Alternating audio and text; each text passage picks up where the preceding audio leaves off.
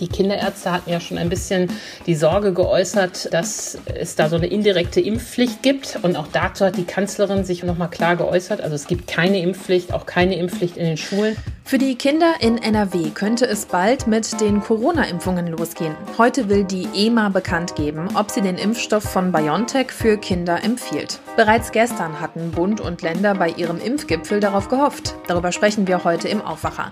Mein Name ist Charlotte Großer. Schön, dass ihr dabei seid. Rheinische Post Aufwacher. News aus NRW und dem Rest der Welt.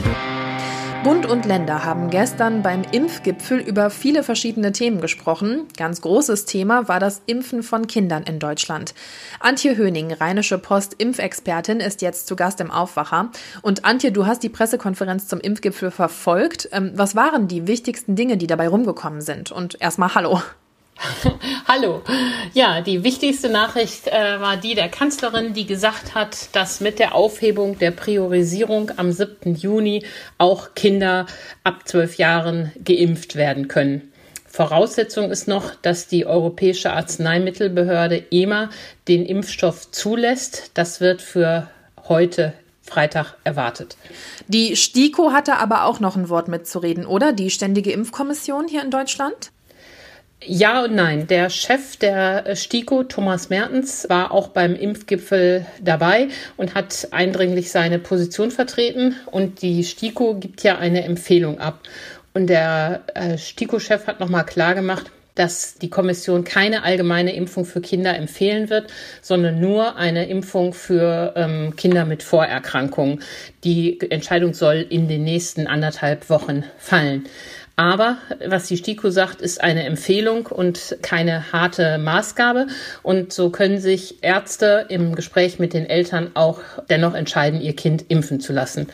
Bundesgesundheitsminister Jens Spahn, der war zwar bei der Pressekonferenz nicht dabei, aber der hat schon im Vorfeld sehr deutlich gemacht, dass er das genau für den richtigen Weg hält und hat das als Beispiel gesagt, auch die Grippeimpfung sei ja früher nur für Ältere und Risikogruppen zugelassen worden und dennoch seien viele andere Erwachsene auch gegen Grippe geimpft worden. Und genauso wünscht er sich, dass man mit dieser STIKO-Ansage umgeht. Also unterm Strich, ein bisschen überlässt es die Politik den Ärzten und Eltern, wie sie damit jetzt umgehen. Für die Politik ist das ja ganz günstig, dass die STIKO das sagt, weil sie ja im Moment nach wie vor auch immer noch nicht genug Impfstoff hat. Gibt es denn dann spezielle Impfdosen extra für Kinder, wenn du schon gerade darüber redest, dass es eigentlich nicht genug gibt? Oder zählt das mit zu den normalen Impfdosen, die wir sowieso geliefert bekommen hier in NRW? Ja, darum gibt es auch ein großes Ring. Und äh, das Spahn-Ministerium hat den Ländern jetzt mitgeteilt, dass es 6,4 Millionen Dosen für Kinder bis August geben wird. Insgesamt wird der Topf, den Deutschland zur Verfügung hat, aber nicht größer. Nur aus den allgemeinen Lieferungen, die der Bund bekommt, sollen eben diese 6,4 Millionen Dosen speziell für die Kinder genommen werden. Das wären nach dem üblichen Schlüssel runtergerechnet für NRW 1,2 Millionen Dosen. Aber ich glaube, die machen da keinen Aufkleber dran, dass da dran steht für Kinder. Und insgesamt wird der Impfstofftopf nicht größer durch diese Ansage. Gibt es da schon erste Reaktionen vielleicht von Elternverbänden, die sagen, ja, wir finden es super, dass unsere Kinder jetzt auch geimpft werden können oder andererseits Leute, die sagen, auf gar keinen Fall lasse ich mein Kind impfen? Ja, da gibt es Sonne und Sonne. Das kennt man ja auch aus dem Freundes- und Bekanntenkreis. Eine Debatte, die da scharf geführt wurde, ist, was das für die Schulen bedeutet. Die Kinderärzte hatten ja schon ein bisschen die Sorge geäußert, dass es da so eine indirekte Impfpflicht gibt. Und auch dazu hat die Kanzlerin sich nochmal klar geäußert. Also es gibt keine Impfpflicht, auch keine Impfpflicht in den Schulen. Und es ist auch eher nicht vorgesehen, dass es Impfaktionen in der Schule gibt. Die Länder können die Impfzentren beauftragen, Aktionen zu machen. Die können auch so Sonderaktionen vereinbaren. Aber vor allen Dingen sieht der Impfgipfel die niedergelassenen Ärzte, die Kinderärzte und Hausärzte hier am Zug. Und das ist ja auch genau das, was diese Ärzte wollen. Wichtig war es der Kanzlerin und auch den Hausärzten, die sich auch umgehend geäußert haben, auch nochmal zu sagen, dass die Rückkehr zum gesellschaftlichen Leben für die Kinder nicht an die Impfung geklebt werden soll. Also klare Ansage auch hier. Der Schulbesuch hängt nicht davon ab, ob man geimpft ist oder nicht. Denn die Politik steht da ja auch im Wort. Sie hat gesagt, es wird keine Impfpflicht geben. Also kann man auch den Schulbesuch nicht an an eine Impfung koppeln. Okay, alles klar. Jetzt gab es ja auch ein zweites Thema, auf das, glaube ich, viele Menschen gewartet haben bei diesem Impfgipfel, und zwar, was es mit dem digitalen Impfpass auf sich hat. Der soll es ja einfacher machen, dass wir nachweisen können, dass wir geimpft wurden. Einfach das Handy hervorholen und dann zum Beispiel beim Besuch im Restaurant vorzeigen, ja, ich habe bereits beide Impfungen hinter mir. Gab es dazu jetzt Neuigkeiten? Nee, dazu gab es gestern keine Neuigkeiten, aber da ist ja auch das Ziel in Sicht. Am 1. Juli soll der Impfpass ja kommen, der digitale Impfpass. Und derzeit wird hektisch daran gearbeitet, wie das in der Praxis umgesetzt wird. Für künftige Impfungen ab dem 1. Juli ist die Sache ja noch vergleichsweise einfach. Wenn ich ins Impfzentrum gehe oder zum Arzt, löst der den digitalen Eintrag aus, indem er die Daten an das Robert Koch Institut schickt und das schickt dann den QR-Code zurück, den man ja auf sein Handy laden kann, mit dem man sich dann ausweisen kann. Das große Problem ist, was mit den Impfungen der Vergangenheit ist. Das sind ja schon Millionen und die müssen alle nachgetragen werden. Und äh, hier wird an einer Lösung gearbeitet. Die Ärzte haben ja schon gesagt, lasst uns damit zufrieden. Mit dieser Bürokratie werden, des Nachtragens wären wir überfordert. Und darum hat ja letzte Woche der Bundestag schon das Infektionsschutzgesetz entsprechend geändert. Und darin wird es jetzt den Impfzentren, den Ärzten und den Apotheken gestattet, diese Zertifikate auszustellen oder auszulösen. Und wahrscheinlich wird ein probater Weg sein, dass man mit seinem gelben oder weißen Impfpass in die Apotheke geht und sich dort den digitalen Eintrag anfertigen lässt. Aber dann warten wir mal ab, wie es letztendlich funktionieren wird. Antje, ich danke dir sehr für die ganzen Infos zum Impfgipfel von Bund und Ländern und hoffe an dieser Stelle, dass wir natürlich dann auch weiter vorankommen mit den Impfungen hier in NRW und dass es auch mit den Kinderimpfungen dann in Zukunft gut klappen wird. Vor allem, wenn man mal bedenkt, dass wir ja aktuell bei den Impfstoffmengen eher wieder knapp dran sind in NRW. Ja, das stimmt. Und ich wette, es ist nicht das letzte Mal, dass wir über dieses Thema gesprochen haben. Vielen Dank. Danke auch. Bis dann. Mach's gut. Danke. Tschüss. Tschüss. Zum Nachlesen packe ich euch den Link zum Artikel auch in die Shownotes. Kommen wir jetzt zu unserem zweiten Thema. NRW lockert die Corona-Regeln. Ab heute können Städte und Kommunen neue Öffnungen in den Blick nehmen, vorausgesetzt natürlich die Inzidenzen stimmen. Und die Kinos in NRW können sich freuen, denn sie dürfen theoretisch auch öffnen. Und ich freue mich auch.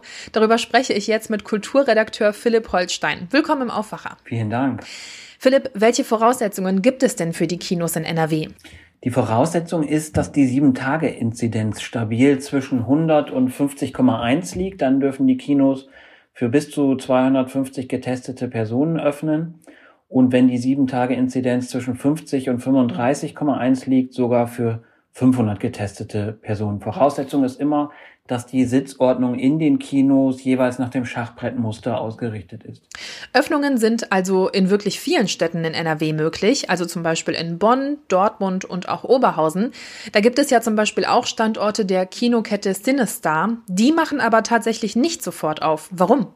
Ja, gerade für größere Kinos, also für die Multiplexe, ist es nicht so einfach, ganz schnell wieder zu öffnen. Die Cinestar-Kette öffnet nun geschlossen zum 1. Juli und dieses Datum ist auch die Empfehlung der Verbände, also der Kinoverbände und der Verleiherverbände. Denn der Hintergrund ist, dass die Kinos eine gewisse Zeit brauchen, um den Betrieb wieder hochzufahren. Das heißt, ihre Warenbestände aufzufüllen, die Abläufe zu testen. Also wie kann man überhaupt die Testergebnisse der Menschen am ökonomischsten abrufen und am geordnetsten und sie müssen ja auch die Mitarbeiter aus der Kurzarbeit wieder zurückholen.